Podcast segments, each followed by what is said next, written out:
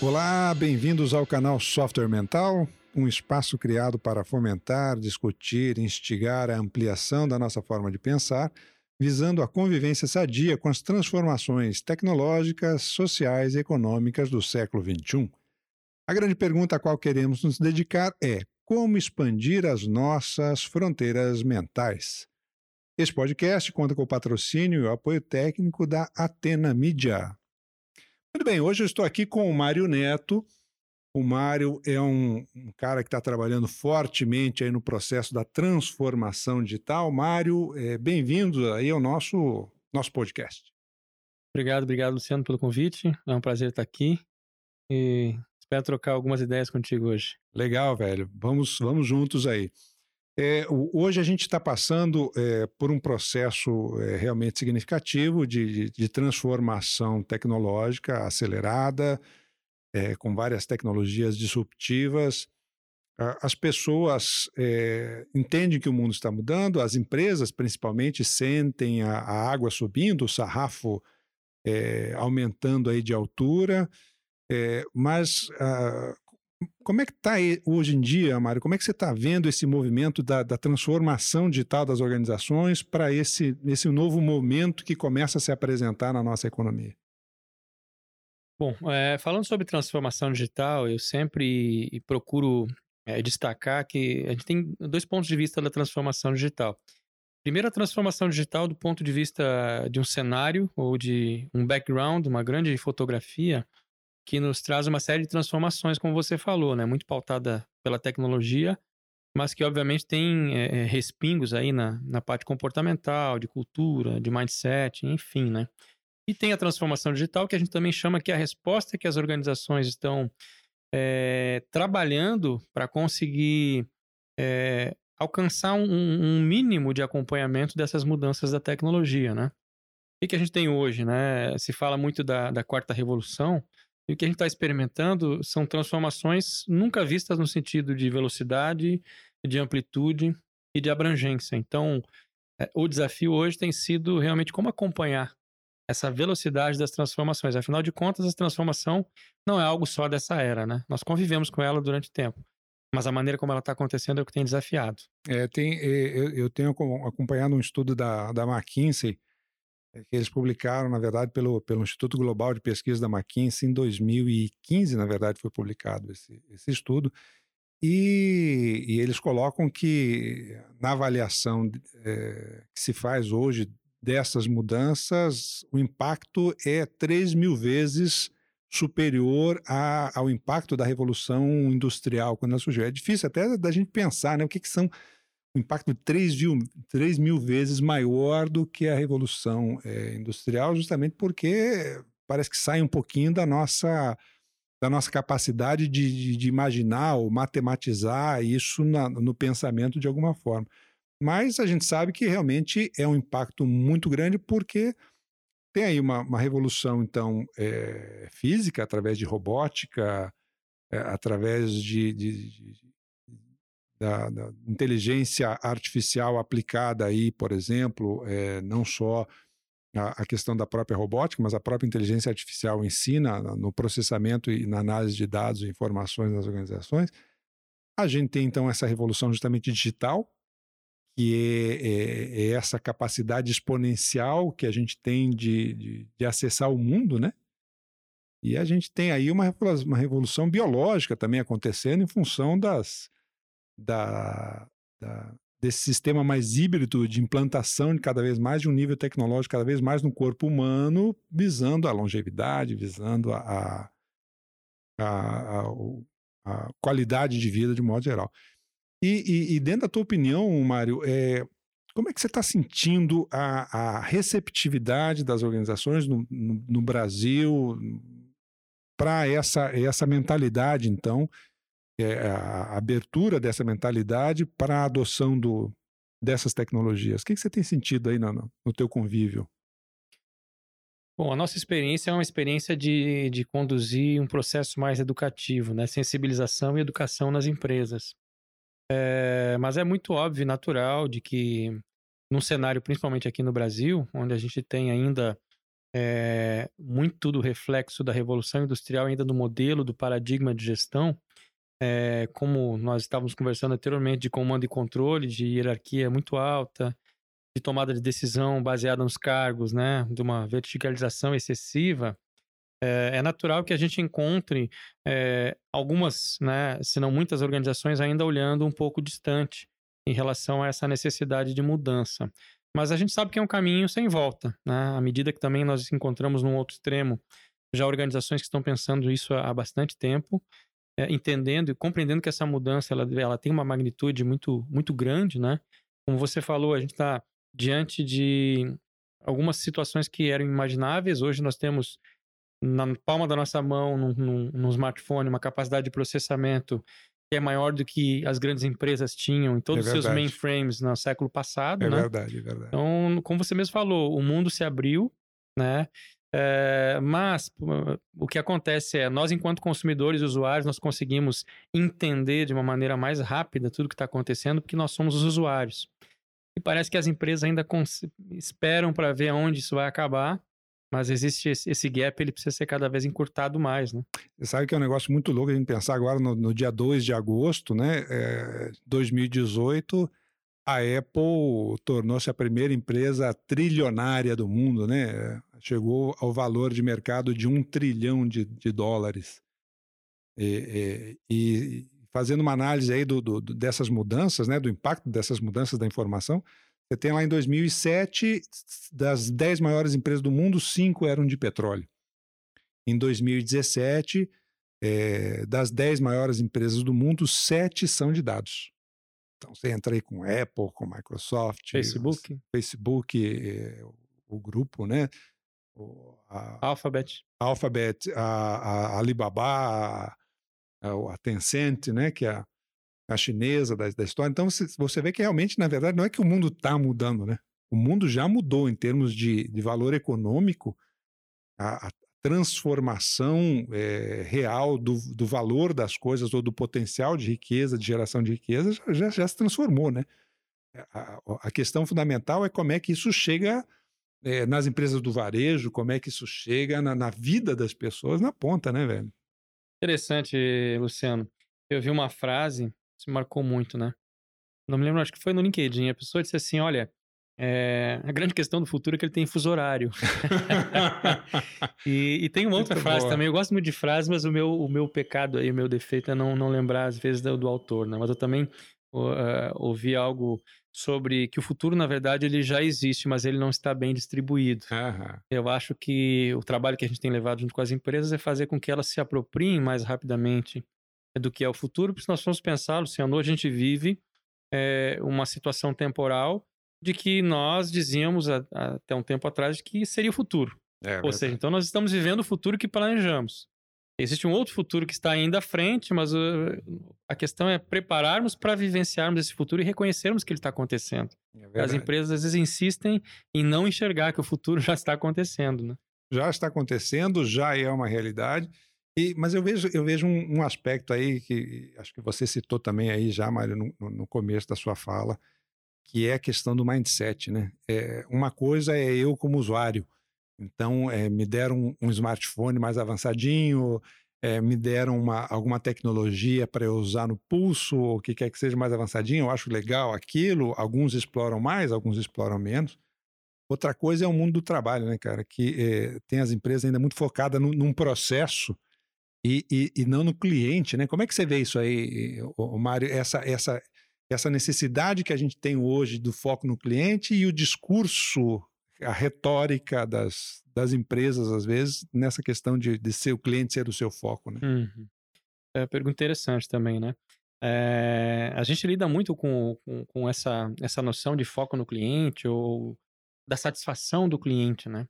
E eu comento que a satisfação ela é algo realmente importante, mas só tem que ter o cuidado que a satisfação, como a gente mede às vezes, ela é, é fruto de uma avaliação muito pontual e emocional.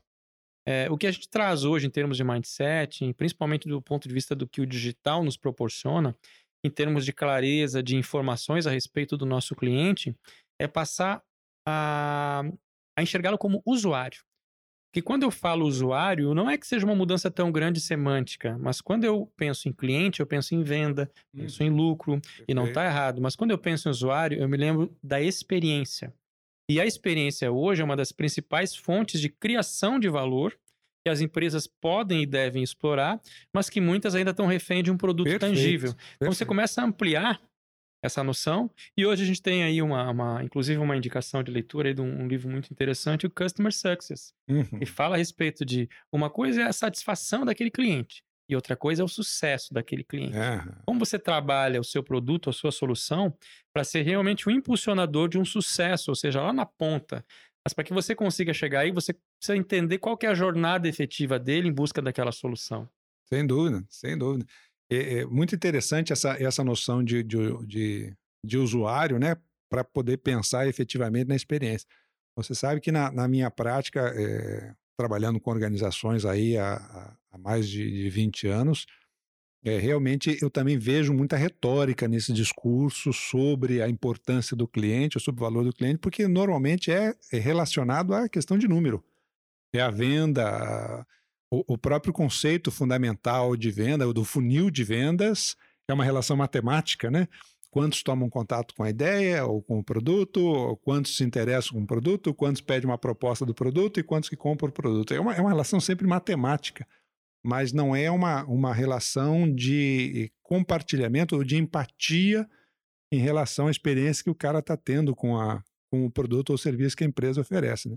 Isso eu vejo muito no, no dia a dia, e, e aí um desafio grande, que são as grandes empresas, de modo geral, por uma questão de metodologia, de processo, de, de forma de organização, ela acaba cuidando tanto da, dessa padronização de processos que os seus gestores acabam se focando em processos e não necessariamente nessa experiência do cliente. Né? Como é que está se pensando hoje, é, dentro da tua experiência aí, é justamente esse, esse movimento de, de, de tirar o cara desse foco em processo para ele pensar nessa experiência do cliente? Que movimento você, você tem feito nesse sentido? Bom, para lidar com esse tipo de, de, de mudança e de, de, de, percepção, a gente lida muito com, com, com práticas, atividades de vivência e, e metodologias instrumentais, né? É, então, por exemplo, você citou aí a Apple, né? O valor que a Apple alcança hoje de mercado. Se for pensar, a Apple tem a, a parte tangível né, do produto que entrega, mas a gente sabe que o grande diferencial da Apple é a experiência que ela gera para o usuário Perfeito. e a capacidade de se tornar uma, uma orquestradora do ecossistema aí com, né, com, a, com o iPlace e todo, todo uh, o conjunto de ganhos que eles conseguem desenvolver em torno desse ecossistema. Mas falando sobre a experiência do usuário, aqui uma, eu acho que uma coisa legal da gente pensar é assim, como é que a gente entrega valor para um cliente, né? Basicamente, as empresas estão uh, arraigadas ainda no produto em si. Aí tem uma outra dimensão, uma outra esfera que a gente pode explorar bastante, que é a dimensão da marca. A marca ela também traz é, uma capacidade de, de, de, entrega de valor e, e também co poder cobrar por isso, né? Traz pra, uma boa perspectiva para as empresas. E numa outra dimensão ainda mais acima, a dimensão da experiência. O que muitas abdicam pelo fato de não se deparar com o processo que você mesmo falou, Luciano, que é o processo empático. Sim. Então a gente trabalha muito com mapa de empatia, com a jornada de pontos de contato, onde você precisa ter clareza né, de, de uma ponta a ponta que elementos podem ser incluídos ali de geração de valor para que você consiga se destacar não apenas no seu produto, mas em outras dimensões que ainda podem ser explorados. Né? Tem muita dimensão de experiência ainda que podem ser explorados. Então não é à toa que muitas marcas hoje estão olhando para o serviço, servitização, uhum. para além do seu produto físico, né, pro, proporcionar outras formas de agregar valor. É, é, sabe o que você estava falando aí, é uma a questão da marca, por exemplo, é, um, é uma, uma, experiência que eu, ou uma analogia, melhor dizendo, que eu gosto de fazer, é com a, a, a criação de relações, né? É, por exemplo, a nossa amizade com uma pessoa, ela se constrói a partir da nossa afinidade de valores, de forma de pensar, de formas de sentir ou de agir, e que a gente vê naquela pessoa uma identidade, e essa identidade é a base para a construção da, da amizade, né? Que são as chamadas relações, então, mais de longo prazo que a gente possa pensar. E, e, a questão da marca, justamente, ela tem esse, esse viés da confiança, porque a marca não é um processo tangível do ponto de vista é, da relação, é uma questão de identidade, é uma questão de afinidade, é uma questão também de identidade de valores ou de abordagem ou de conceito que, de alguma forma, ela, ela traduz para a gente, né, em termos de experiência mesmo, em termos de, um, de uma forma de ser, uma, uma forma de pensar, né, e que favorece esse, esse processo da, da, da identidade, da, da construção de uma relação de confiança que, de fato, agrega valor nessa, nessa, nessa relação entre o, o usuário, entre o interessado, é, entre a pessoa que ela quer adquirir aquele produto, adquirir aquele serviço e ter, na verdade, toda uma experiência que, que, que se relaciona com isso, né? E quando, e, e, quando você, vocês entram em contato com as, as organizações para começar a conversar do, do processo de, da, da, da, transformação digital em si, é, a receptividade, como ela, como ela anda na prática, Mário? Ela anda boa, ela há muita surpresa, é, é, que nem eu escutei uma vez do, do empresário, olha, eu não, eu não, quero fazer muita coisa, Luciano, eu só quero ganhar mais dinheiro. E eu falei para ele, olha, o dia que você souber disso, eu que quero pagar a sua consultoria, porque é uma coisa que todo mundo quer, é entender como é que você ganha mais dinheiro sem fazer força. Na verdade, isso não existe, né? Então, como é que tem sido a receptividade da, das empresas, das organizações para essa abordagem da transformação digital na prática mesmo? É, bom, do ponto de vista, se você hoje fizer uma pesquisa, utilizar uma ferramenta, o Google Trends, por exemplo, e colocar lá transformação digital, você vai ver um crescimento grande, né, uma amplitude muito grande de crescimento a respeito do, da pesquisa sobre o termo, né, transformação digital. Hoje a gente vive ainda num período, num, num estágio onde as pessoas, os profissionais estão criando a sua visão sobre o que, que efetivamente é a transformação digital. Do ponto de vista de proximidade com as empresas, é, não tem nenhuma surpresa, não. A surpresa, ela decorre mais à medida em que essa organização ela vai começando a perceber que a transformação que ela precisa, pautada pela tecnologia digital, ela demanda uma estrutura de mudança, uma, uma condição de mudança que passa não só pela aquisição de tecnologia, mas passa por mexer em cultura, por questões organizacionais, de estrutura. A é... tecnologia é meio, né, Mário? É um meio, né? por questões é, com foco em pessoas, né? A gente trabalha muito com esse discurso de que as pessoas são preponderantes, embora hoje o discurso da robotização, da inteligência artificial esteja num hype muito grande, a gente acredita que tem uma janela muito grande que eu, você e as demais pessoas aí vão continuar fazendo a diferença, Luciano. Uhum. É, isso é, isso é, para mim também é bem claro que é, é por aí mesmo o caminho. É, efetivamente é, a, forma de você pensar a organização, né? Quando você pensa uma empresa, a empresa é um, é um, é um agrupamento de pessoas. E esse agrupamento de pessoas é que dá uma direção para o trabalho, para os objetivos, para os processos, para a cultura, para a sistematização. É, há que haver toda uma, uma, uma, uma identidade, um direcionamento dessas pessoas justamente para isso isso realmente passa muito por esse mindset, né? Passa muito por essa forma de, de enxergar as coisas, né? É, é, a, minha, a minha questão, talvez nesse, nesse sentido, seria mais o quanto que a alta liderança é, efetivamente compra essa solução ou se a, a, às vezes isso parece ser mais uma coisa, por exemplo, daquela média liderança que está mais plugado, está mais antenada com o mercado, que gostaria de fazer isso na empresa, mas muitas vezes não tem a alçada para tomada de decisão nesse sentido, né? É, é, entre entre esse esse esse movimento que está sendo feito aí, é, algumas pesquisas indicam que é, 70% dos projetos de inovação eles têm falhado na sua operacionalização. As organizações elas criam uma, uma intenção, criam uma agenda, mas 70% é, falha na hora da implementação. É, dentro da tua visão, Mário, dentro da tua opinião, é, quais são os, os, os fatores que, que, que, geram um nível de, de, de não eficiência ou não efetividade desses projetos de inovação tão alto? É, bom, são diversos, né? O que, que eu poderia destacar? Em primeiro lugar, é a visão clara é, e a compra efetiva desse processo de transformação pelo que a gente chama de alta gestão.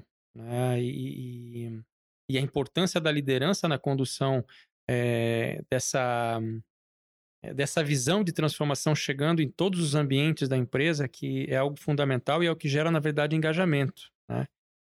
E uma ferramenta e, na verdade, uma técnica que a gente fala muito e que é bastante usado nesses processos é realmente você conseguir estabelecer, criar uma narrativa, né, o que para muitos chamam de storytelling, né, corporativo, em que essa mudança ela começa a fazer sentido e que, ela, e que as pessoas enxerguem na liderança um efetivo espelho de que a transformação ocorra, né? É, isso é difícil porque às vezes conforme o perfil da empresa, você pega uma alta gestão muito preocupada com resultados, e obviamente isso é importante, mas não está tão conectada com o cliente ou com o usuário final. Uhum.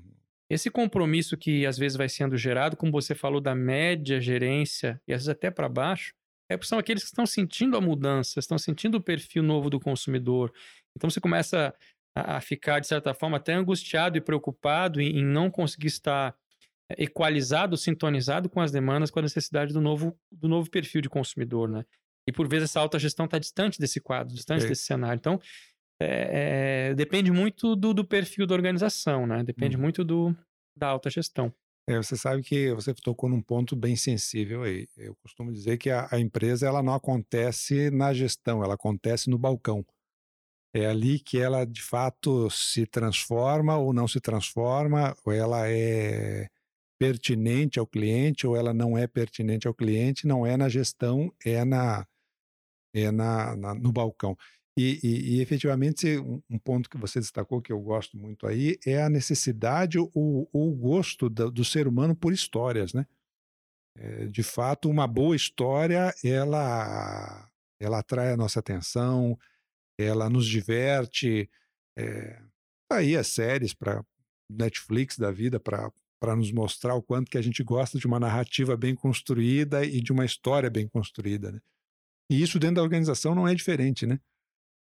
É, o, o... Acho que um ponto fundamental aí é, é você conseguir é, trabalhar o propósito efetivo da organização, mas é algo que precisa ser é, muito bem pensado, porque às vezes a empresa ela, ela, tem lá a sua missão, visão e valores, mas é um quadrinho na parede. Uhum. Efetivamente você não vive aquela cultura, aquele comportamento, né? E quando a gente fala de propósito, é algo ainda mais abrangente. É, é, é um compromisso que você tem com uma transformação, com um impacto, muitas vezes social, que, que, que é também para os demais stakeholders, mas a gente sabe que é um impacto de transformação, né? E você tem que trabalhar muito a questão de valores, porque o, o bom storytelling é aquele que é carregado de, de, de, obviamente, de simbologias, mas também de valores. Uhum. Porque os valores, como você falou antes, Luciano, eles nos conectam, né? Os valores, os princípios, é, embora nós seja também o salutar o diferente, a contrapartida, mas a gente sabe que valores é, próximos, valores compartilhados, são uma ferramenta de colaboração, de engajamento, de unidade e, e, e, e as narrativas, elas, né, o storytelling é um nome legal para alguma coisa que se faz há muito tempo, né? Sim. A tradição oral por, por aí por séculos transmite o conhecimento através de histórias, né? Sim. Então isso com certeza vai muito bem nas organizações só depende um pouquinho é, de um cuidado realmente de conhecer a identidade, realmente o compromisso daquela da empresa, para que também não se torne uma ação é, superficial, né, publicitária, digamos assim, né, uma publicidade interna. Sim. É, mas as empresas precisam viver isso, né? É, você sabe que é um desafio grande que, que, que, eu enxergo aí, e eu gostaria de saber a tua, a tua percepção também dentro desse processo, é que é, a maioria das organizações ela ainda se pauta numa estrutura que ela foi muito adequada no começo do século XIX, né? Quando a, os americanos lá na construção das, das grandes ferrovias queriam saber como, como organizar uma porção de grande de pessoas e, e, e, foram buscar modelos dentro da estrutura militar do exército prussiano, dentro da, da estrutura da igreja, é, ou seja, vários soldados para um cabo, vários cabos para um sargento, vários sargentos para um tenente, vários tenentes para um capitão e por aí vai. E, e, muitas das organizações se pautaram nesse modelo da especialidade. Então, você tem o profissional do marketing, você tem o profissional de finanças, você tem o, o, o engenheiro de produção, você tem o cara de vendas, e cada um especialista na sua caixa, no seu silo, como, como a gente chama, né? Como é que está essa, essa, essa conexão do, des, dessa estrutura organizacional baseada em, em, caixinhas, em silos, perante essa mobilidade que o mercado hoje está exigindo das, das empresas? Bom, você tocou num ponto importante, né, Luciano? Essa questão de silos, é, se você, você mesmo citou aí a, a McKinsey, mas diversos outros estudos que nós temos acesso aí, e, e, a gente sabe que principalmente quando a gente fala de informação e de dados, uh, e hoje o digital é pautado por esse tipo de combustível, uh, a gente sabe que um dos grandes elementos que prejudicam, que interrompem ou dificultam essa transformação hoje é a existência de silos, né? Como você mesmo falou, há uma influência em que um cenário previsível, estável, né, demandava uma estrutura organizacional é, que que fosse pautada pelo controle e pela previsibilidade. Dava então, tempo de ser assim, né? Então, assim, não é nenhuma questão de, de, de, é, de, juízo de valor, né, do que era certo e o que era errado, mas por um tempo isso funcionou. Uhum. Mas o cenário caótico hoje que a gente tem de, de mudanças constantes, é, inclusive eu falava sobre isso, né, você precisa conviver com o desconforto da mudança constante. Algumas empresas não conseguem lidar com isso ainda, a gente sabe que os resultados estão batendo a porta. O grande desafio, então, é, é consolidar a empresa, como você mesmo falou. É, é um conjunto de pessoas, é um organismo vivo, né? Você conseguir criar uma condição é, de um organismo vivo que seja responsível ao cenário externo, ainda dentro de uma velocidade, com uma agilidade X, que faça uma leitura correta desse cenário e ainda consiga, de maneira ágil, se articular, gerar valor, entregar no mercado, isso comunicando bem, entregando bem, fidelizando. É, esse é, é um desafio bastante amplo, né?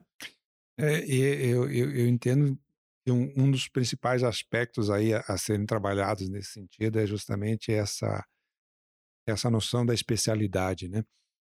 Porque é, a gente é educado assim, ou pelo menos é, os que são adultos hoje, vamos dizer assim, é, e muitos que terminaram a sua graduação é, foram educados num mundo é, compartimentado, né? Então, no tempo de escola, português não tinha nada a ver com matemática, não tinha nada a ver com química, nada a ver com física, nem com biologia, nem com história, nem com geografia.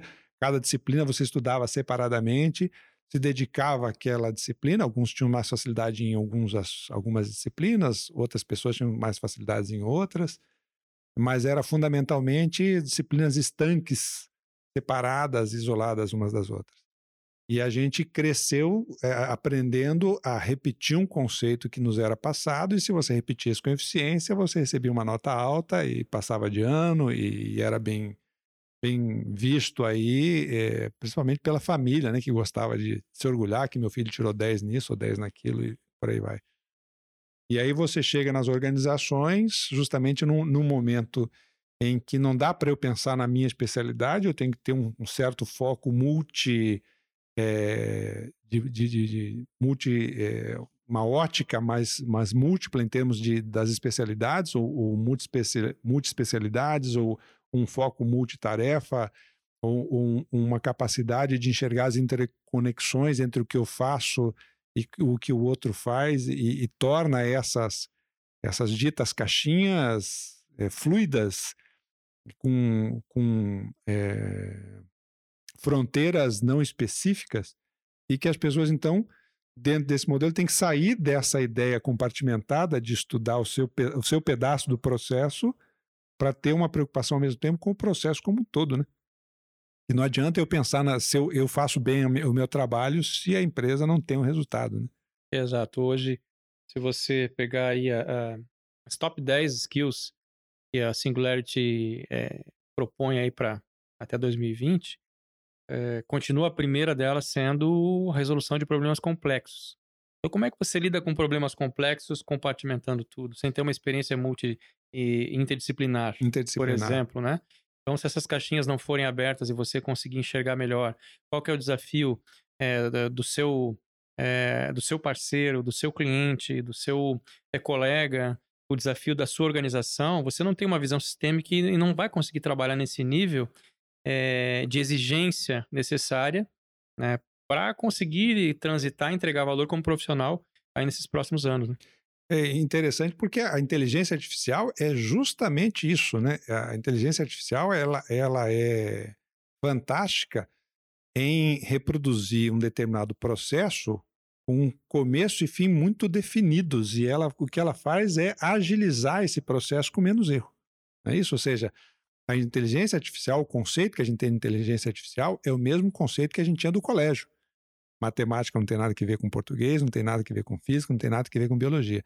A inteligência artificial ela estuda uma disciplina, ou seja, uma etapa do processo, repete aquilo à perfeição, com menos erros, e ela justamente se torna uma ameaça quando o profissional fica preso, estanque a, a uma, a uma caixa, uma especialidade, especialidade ou um processo.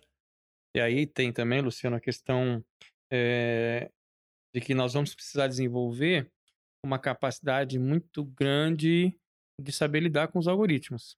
Afinal de contas, é, é o ser humano que, que, que detém essa, é, essa tarefa, uhum. né? ou uhum. seja, essa conjugação. Ela precisa ser treinada, né?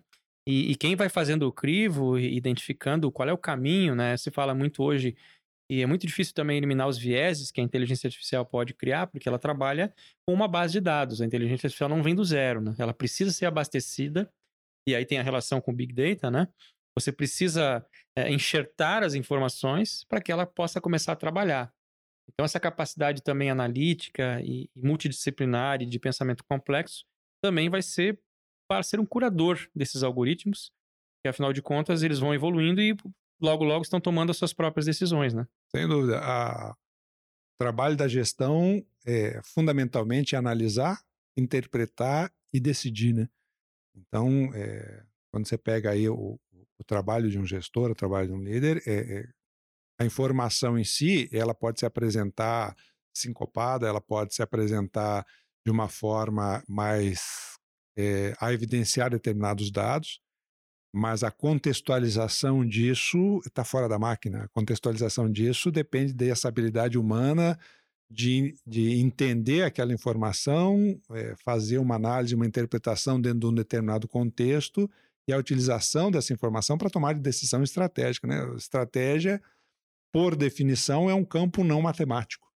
Se fosse matemático, as empresas não teriam problemas, tá certo? Então, é, as escolhas estratégicas elas estão sempre é, factíveis dessa interpretação e, e, e, dessa alternância aí entre um nível de risco que pode ser maior ou menor, mas que necessariamente passa por essa interpretação que você está trazendo, né? Correto. É, a, a criatividade continua sendo é, do nosso domínio, né? Alguns sensos que são é, tipicamente do ser humano, né? E é, a própria imaginação, né? Nós formos pensar, o ser humano ele consegue projetar coisas que não existem, né? É. E isso nos move todos os dias, muitas vezes, né? Os é. nossos projetos, os nossos desafios aí. É... E a máquina está trabalhando com aquilo que é tangível, está trabalhando com aquilo que ela é abastecida, né? Então, eu sou um, um otimista em relação a isso ainda, né? É óbvio que é um, é um cenário muito nebuloso, mas eu é, trago muito no nosso discurso que precisamos nos preparar. O, ser humano vai fazer, continua fazendo a diferença, mas nós também precisamos nos preparar para isso. Sem dúvida. O, o Yuval Harari, que é o, o escritor do Sapiens, é o best-seller Sapiens e o, o Homo Deus, né? São, são dois livros, aliás, que a gente também recomenda aqui, que são fantásticos, uma leitura muito agradável. É, ele traz esse, muito forte esse, essa, essa lógica né, de que é, o mundo funciona por imaginação. Só que é uma imaginação coletiva e que passa-se a tratar como verdade num determinado momento, e é isso que dá concretude a essa nossa capacidade de combinar alguma coisa, uma história que a gente cria para servir a um determinado propósito. Né? As organizações, na, na prática, elas são isso. Né? É uma história que aquela organização criou em termos da sua teoria da efetividade ou do como que ela pode ser mais, ter mais sucesso no seu mercado, é, é uma história, é, um, é, um, é uma, uma condição arbitrada sobre o nosso nossa perspectiva de futuro. Então, olha, se a gente fizer desse jeito, gente, a gente vai ser mais feliz, a gente vai atender melhor o nosso cliente, a gente vai conseguir ter mais sucesso. É, é o fruto da imaginação, né? É dessa capacidade humana de pensar um horizonte é, que não é concreto e dar sentido e vida a isso, né? Isso passa muito dentro justamente dessa dessa dessa transformação digital inteligente, pelo que eu estou entendendo da tua da, da, tua abordagem aqui, né? Exato. Esses cenários é, que por vezes imaginados, mas obviamente se tornam é, tangíveis depois, é, são eles que permitem, inclusive eu falei sobre propósito, né? O propósito tem um pouco disso, né? O propósito ele carrega as, a, a, as pessoas de uma organização a compreenderem, afinal de contas, o que elas estão fazendo ali, como que elas contribuem para esse propósito e, e, o quanto que elas se conectam com esse propósito, né? O que a gente vê hoje, quando a gente fala de transformação digital, também tem o aspecto aí da mudança das relações de trabalho, da mudança de, de, perfis dos novos talentos, né? E do quanto que algumas empresas conseguem captar a atenção de alguns talentos e retê-los ali, enquanto outras têm dificuldade para receber dois, três currículos conforme for a vaga, né? Então isso hum. é um uhum. reflexo de que os profissionais já enxergam algumas empresas como é, realizando uma transformação, já trilhando um caminho de quem consegue discernir o que, que hoje é o moderno, o que, que hoje é, é o que é interessante em termos de bem-estar, de, de, realização pessoal, né? Enquanto outros estão ficando para trás, né? Muito pautada no que nós falamos aqui, é aquela lógica antiga ainda do pensamento da Revolução Industrial. Então isso faz, faz bastante sentido, né? É, é muito interessante, né? Porque conforme o nosso bate-papo vai avançando aqui, me parece que vai ficando cada vez mais claro que é, a transformação digital, na verdade, ele é um movimento totalmente humano, totalmente permeado pela condição humana, é, em função da condição humana, é, em prol da condição humana e desenvolvida pelos, per, pelo ser humano como principal protagonista dentro dessa, desse, desse movimento, né? Mário, e, e, e, como é que vocês têm visto o investimento? Me parece que há uma, há uma cifra mais significativa de investimento financeiro nesse movimento de transformação digital das, das organizações, né? É, Fala-se aí, eu, esse é um, é um, dado que, na verdade, eu estou falando para você, mas que eu, eu colei da, de vocês mesmo, aí, da, do pessoal da transformação digital, do portal da transformação digital, que é 6,3 trilhões de dólares de previsão de, de investimentos no processo de transformação digital até 2020. É isso mesmo? É isso, é isso. Uh, agora, a gente precisa ressaltar o seguinte: nesse, nessa previsão, nessa perspectiva de, de, de ações de transformação digital, estão as mais diversas, né? Que vão desde capacitação de pessoas, de profissionais, uh, até mesmo a adoção de tecnologias como, por exemplo, o cloud, né? Então tem um, um, mercado muito amplo da transformação digital que bebe aí dessa fonte, dessa tendência. É, então é, é, um mercado que ainda é bastante disperso, né? São várias, vários centros de custo, digamos assim, né? Uhum. E, em que as empresas estão, estão investindo. E, e há de se fazer também um, algumas ponderações em relação aqui ao Brasil, né? A gente tem um cenário um pouco mais restritivo, é, já está mais sensível para isso, mas é um cenário um pouco mais restritivo, principalmente se for comparado com as economias que, que hoje vivenciam com mais intensidade e propriedade a chamada indústria 4.0, né? Mas você diria então que há um, há um o que, que, é um acanhamento do executivo é, nacional, porque realmente a, o mundo digital ele não tem fronteiras, tá certo? Eu posso ter uma empresa aqui para vender para o mundo inteiro sem nenhum tipo de problema. Você diria que o, o executivo brasileiro ele ainda não está enxergando o mercado mundial como sendo seu mercado e por isso essa, essa, essa, esse investimento menos é, efetivo no, no, no, processo da digitalização? Eu diria que isso a gente essa discussão ela volta lá ao início da nossa conversa, né? É, essa falta de clareza ainda é, do que, que efetivamente a transformação digital pode gerar para minha organização, né, me colocando do ponto de vista de quem está fazendo a gestão desse processo, é, ainda traz uma certa insegurança do ponto de vista das organizações, né? E aí você soma um ambiente economicamente instável, você soma uh, eleições uh, batendo a porta, então ainda é um clima de espera, isso nós percebemos, né? Uma insegurança jurídica muito grande, com uma... Questão regulatória. É, a turma, a turma no, no, Facebook já está começando a chamar de é, desembargador de porta de cadeia, porque isso transmite ao mercado uma insegurança tremenda do que pode ou que não pode nesse país, né, em função jurídica. É, sem dúvida, sem dúvida mesmo. E, e, e, e há movimentos de, de, de, preocupação, eu penso, Mário, confirma para mim se a minha percepção está correta, é, sobre a questão das empresas não saberem direito o que investir ou o que, que vai fazer com o investimento em tecnologia. Isso acontece? Você percebe isso? Acontece. A tecnologia, é, por incrível que pareça, gente, nós falamos que a tecnologia ela nunca teve tão acessível, principalmente para micro e pequenas empresas, né? É. A mesma tecnologia que por vezes está na mão ou está à disposição de grandes empresas, hoje também está acessível a pequenas empresas. Agora, a falta de uma informação clara de o que cada tecnologia pode trazer de retorno sobre o investimento em cada negócio é o outro fator que, inclusive, é o que nós trabalhamos nos nossos processos aí junto às empresas, de tornar um cenário mais claro, de que elas possam. A palavra que eu gosto muito é de apropriação, ou seja, de um entendimento pleno de o que, que essa tecnologia, seja ela emergente ou consolidada, pode efetivamente trazer para o meu contexto em termos de resultado, né? Então ainda tem muita, é muita novidade, Luciano. Uhum. É, nós próprios é, somos desafiados a constantemente é, estarmos atualizados e, e, tem níveis de maturidade também, né? Por vezes algumas, algumas estão ainda muito é, imaturas, outras estão mais desenvolvidas, né? Tem toda uma questão de, de segurança por trás, né?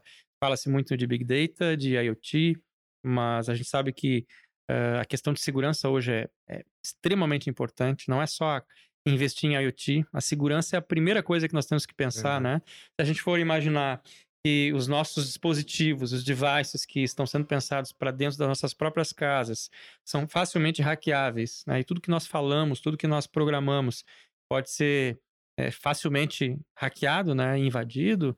Você imagina os bilhões de dispositivos que estão sendo propostos aí pelo mercado é, eh, para aquecer essa, esse mercado de tecnologia, né? Sem dúvida. E é um, e é um... Nisso eu diria que é um, é um dilema, né? Porque de um lado você tem então ainda algumas organizações é, investindo em ter o seu próprio centro de TI, né? Aquela aquela ideia antiga que eh, TI era um, era um bunker onde se passava uma pizza por baixo da porta para o técnico que não saía de lá nunca. E, e, as empresas então investiam nas suas máquinas e versus a, a questão da cloud e, e, empresas então que já não, não investem mais em, em, em, ter as suas máquinas, mas tem toda a sua estrutura em nuvem a partir de uma prestação de serviço de, de alguma outra organização, e, justamente devido à insegurança em relação ao, aos dados, né? Ao, ao, possível hackeamento dos dados. A, a, essa é uma, é uma discussão que, se a gente for entrar, dá um outro podcast só sobre os aspectos é, sobre a segurança e, e, e, a atitude que a empresa vai adotar em relação a essa questão de se passa para cloud, se mantém o seu parque, é, se, se, como é que ela se garante em termos dessa adoção de, de novos sensores e devices em relação a essa questão da segurança, né? É, por vezes pode parecer um, um trade-off, né? Mas eu estávamos conversando em outro fórum há pouco e a pessoa estava comentando de um exemplo, né? De como você falou dos, dos dispositivos, né? Dos wearables e do quanto nós vamos evoluir nos internables, né? Uhum. O quanto internamente nós, principalmente na área da, da saúde. Então, você imagine, por exemplo, dispositivos que estão ligados a, a, determinadas, determinados mecanismos regulatórios do seu processo de saúde. Aí você tem alguma patologia que precisa ser é, constantemente monitorada.